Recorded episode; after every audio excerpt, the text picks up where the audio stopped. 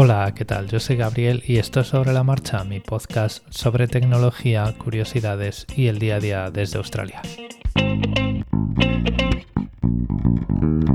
Creo que siempre he hecho mucho más hincapié en la fortaleza de las contraseñas y en el, en el uso de un gestor de contraseñas que en el, eh, en el uso de un segundo factor de verificación, un segundo factor de autenticación o como, como, lo queramos llamar. Esto es pues utilizar una aplicación tipo Google Authenticator que nos genere unos códigos eh, válidos durante unos pocos segundos y que bueno pues el servicio que estemos usando pues nos pide esos códigos eh, bajo ciertas circunstancias que puede ser cuando hacemos login con nuestro usuario y contraseña o pues cuando vamos a hacer operaciones eh, sensibles como por ejemplo pues eh, hacer un pago no si estamos hablando de un banco o lo que sea la cuestión es que, bueno, pues esto ha sido casual porque las dos cosas son muy necesarias. E incluso diría que si, ah, bueno, ante un, problema de seguridad en el que nuestra contraseña se vea comprometida, el, el segundo factor de autenticación es, es, lo que nos va a salvar, ¿vale? Y hoy de lo que os voy a... O sea, hoy, hoy lo menciono porque ha salido en el blog de Brian Krebs, que es un periodista norteamericano especializado en bueno, pues todo temas de seguridad, incidentes y demás.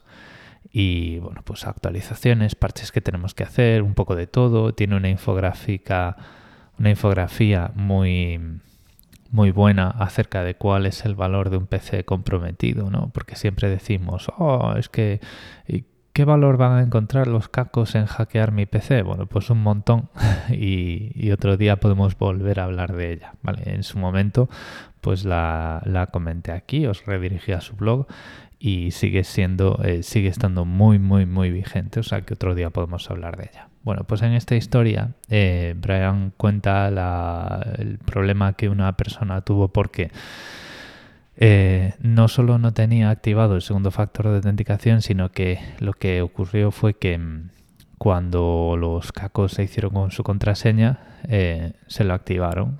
Entonces, eh, no solo no podía recuperar la contraseña, sino que a efectos de verificación por parte del servicio, el segundo mecanismo de autenticación eh, pues estaba en poder de terceros. Entonces, eh, digamos que pues le resultó muy, muy, muy problemático eh, no haber tenido activado ese segundo factor de autenticación. Ahora lo que me podéis preguntar es, vale, pero, o sea, ¿cómo sabes cuántos servicios de los que tienes tienen en cuántos de estos servicios puedes habilitar esas opciones y cómo, ¿no? O sea, esto siempre es problemático porque no es de esas cosas de las que una aplicación nos va a sacar una notificación. Oye, eh, con esta versión ya puedes activar tu segundo factor de verificación. Eh, mantén más segura tu cuenta y no sé qué. Eh, si acaso em, de esto nos avisan aplicaciones como Twitter, Amazon y demás para que pongamos nuestro número de teléfono y pero, pero no, no, por el hecho de que podamos proteger nuestra cuenta, sino por otras cosas que ellos quieren hacer.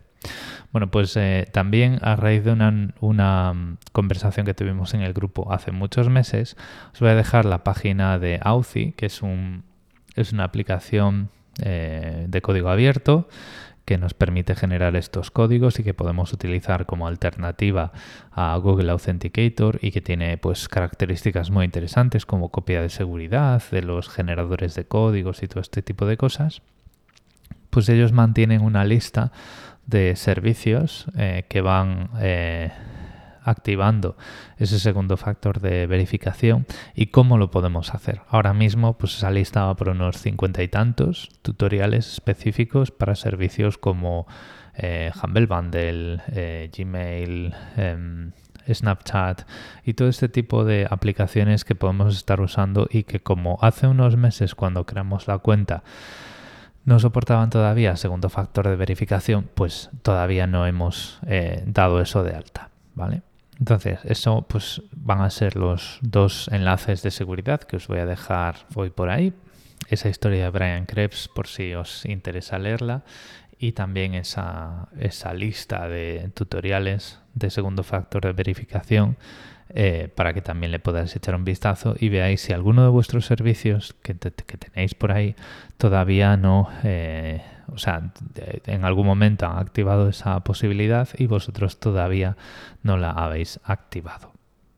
Así que conclusión, el mensaje de hoy de seguridad es activad el segundo factor de verificación en vuestras cuentas, al menos en las más importantes, en las que tengáis cosas de valor, porque si no lo hacéis vosotros puede que quien lo haga sea pues un atacante, ¿vale?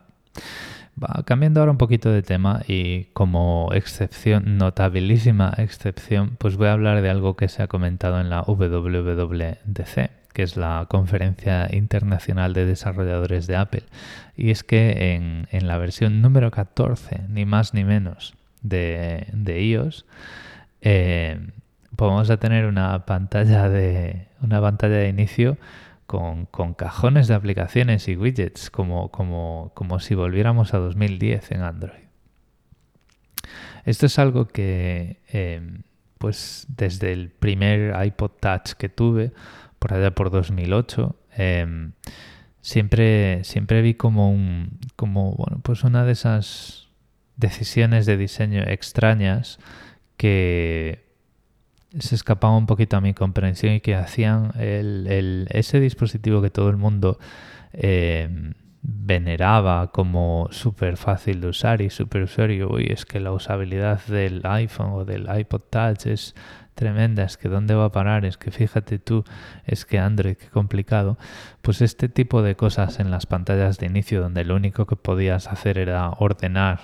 Eh, iconos porque automáticamente todos iban a alinear contra la esquina superior izquierda sin poder colocar eh, además eh, a piñón fijo contra la esquina superior izquierda. Es decir tú, si tú eres diestro eh, tu pulgar está en la esquina inferior derecha. Bueno pues lo más los iconos iban a ir lo más lejos posible de tu dedo gordo. Entonces pues la usabilidad del iPhone era increíble.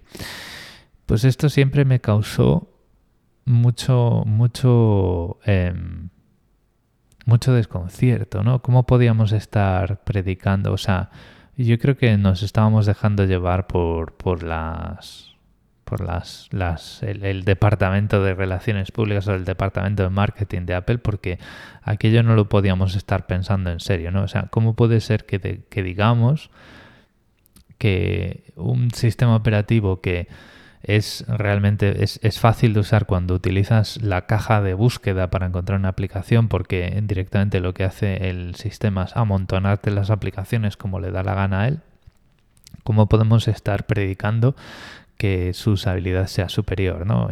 mientras tanto, pues ya, eh, repito, en 2010, en el primer Android que tuve, eh, pues tú ya podías ordenar las aplicaciones como te daba la gana, tenías una pantalla de inicio y un cajón de aplicaciones. Cuando pulsabas una tecla se te abrían todas las aplicaciones que además ahí dentro podías agrupar por grupos. Eh, y en la pantalla de inicio pues tú podías colocar los iconos en la posición de la rejilla que tú quisieras y combinarlo con widgets. Estamos hablando desde hace, de hace 9 o 10 años eh, que yo sepa que seguro que esto viene de antes.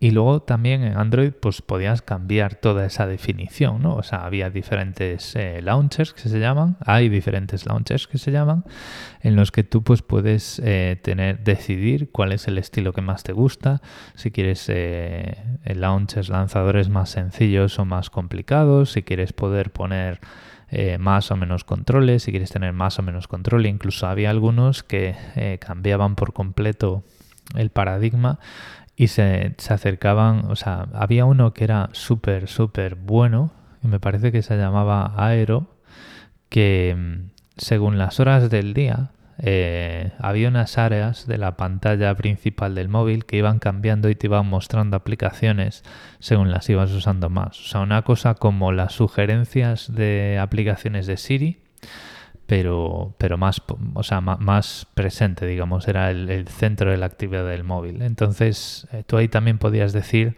qué aplicaciones querías fijar como predeterminadas para esas horas del día.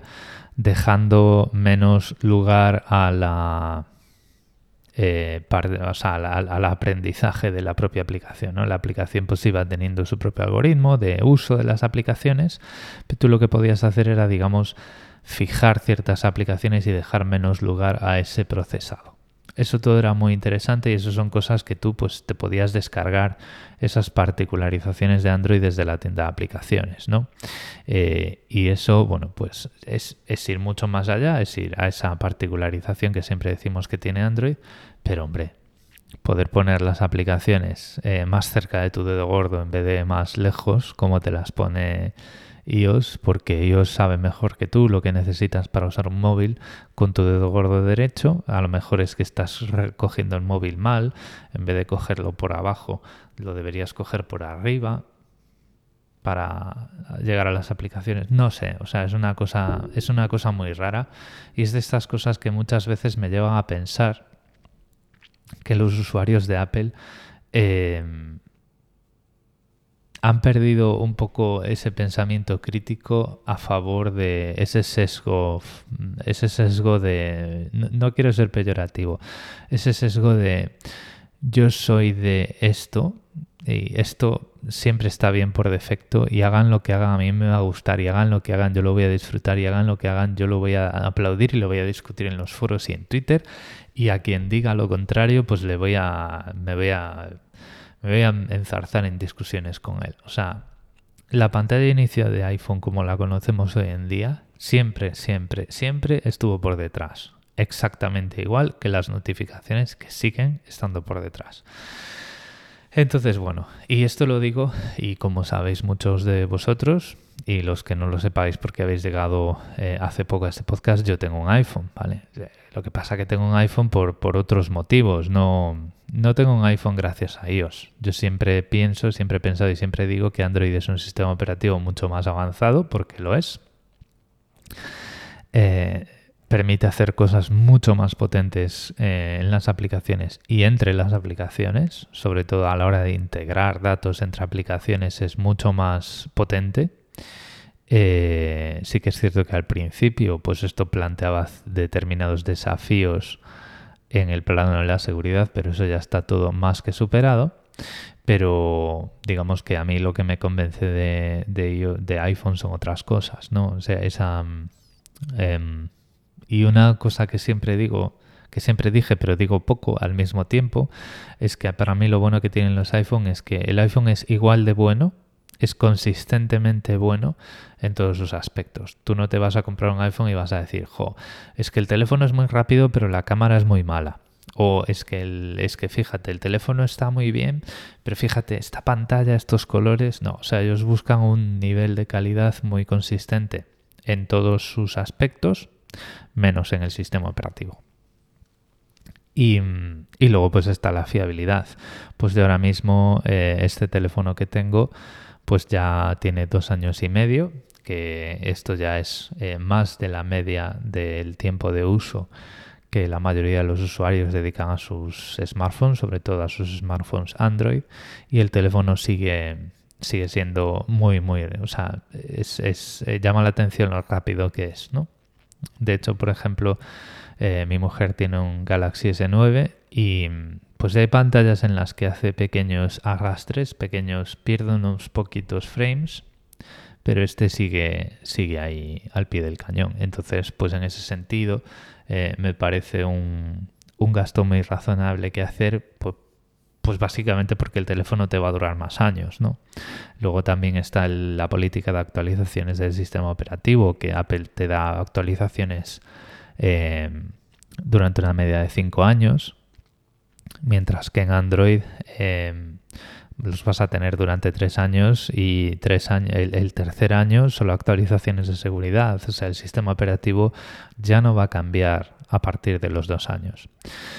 Entonces, bueno, son este tipo de cosas, pero me hace mucha gracia que eh, ahora cuando sacan esto en las pantallas de inicio, pues gente como yo vamos a decir bienvenidos a 2010, usuarios de Apple, y me incluyo, o sea, es, me, me, felicito a mí mismo por, por haber llegado a 2010 con el teléfono móvil Y luego pues vamos a ver em, usuarios de Apple en todas partes diciendo, no, pero es que esta vez, no, pero es que como lo están haciendo, no, pero es que fíjate, es que esto no estaba antes, esto es la revolución de los escritorios en el móvil y todo este tipo de cosas. Entonces, digamos que es un momento palomitas. Es un momento para comprar palomitas, abrir Twitter y dejarse, dejarse entretener por este tipo de discusiones. Empezando, y me, me ahora mismo me estoy metiendo conmigo mismo, empezando por este mismo podcast.